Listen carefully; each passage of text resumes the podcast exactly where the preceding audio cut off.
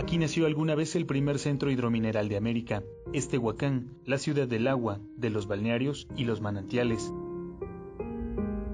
El agua en gran medida heredó zonas fosileras, vetas de ónix y permitió la vida de plantas y animales endémicos, pero hoy este valle único en el mundo teme que ese privilegio geográfico puede estarse extinguiendo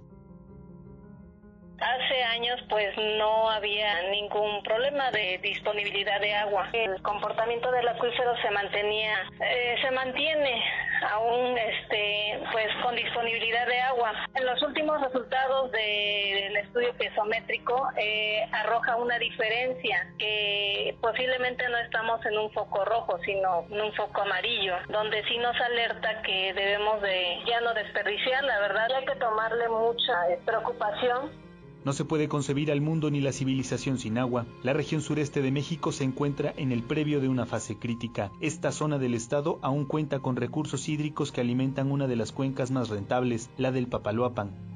El acuífero de Tehuacán se conforma por 22 municipios y la cabecera municipal dispone del 40% del suministro total. La distribución de líquido en la región depende de 56 pozos que en la última década reportaron variaciones de hasta 5 metros de profundidad, un panorama que de no mejorar puede provocar mayor escasez. Margarita vive desde hace 5 años en la colonia Loma Bonita, una zona irregular que en 15 años de existencia no tiene acceso al agua. Este, de hecho, cuando no tenemos agua, pues a veces acarreamos de aquí al panteón. El, eh, bueno, sí, ahora sí el panteón se encuentra aquí a unos 200 metros de distancia.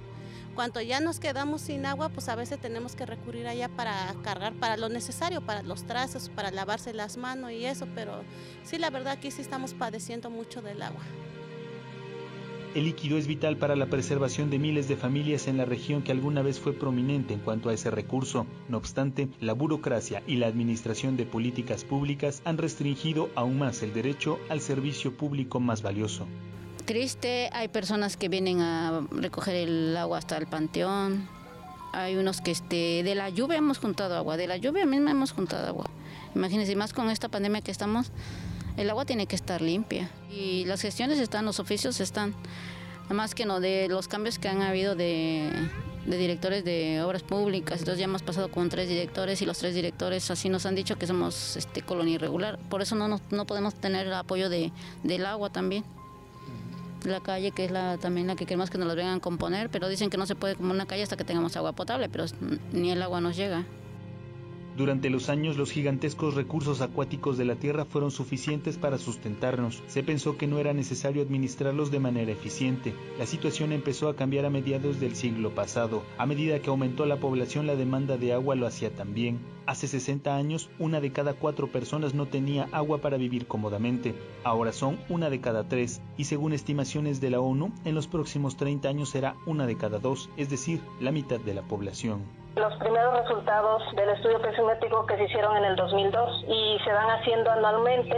En el 2017 se compararon tres cuadros. A partir del 2010 empezaron a aparecer eh, unos, un cono pequeño en los municipios de Tepanco y Chapulco. Hay un abatimiento de, de unos 5 metros de, de abatimiento en esos municipios, que hay que poner ya mucha atención y preocupación en el cuidado o el uso responsable del agua. La advertencia no es de más, el recurso más importante se agota y el no interrumpir el ciclo natural de la vida depende de la responsabilidad de cada una de las personas.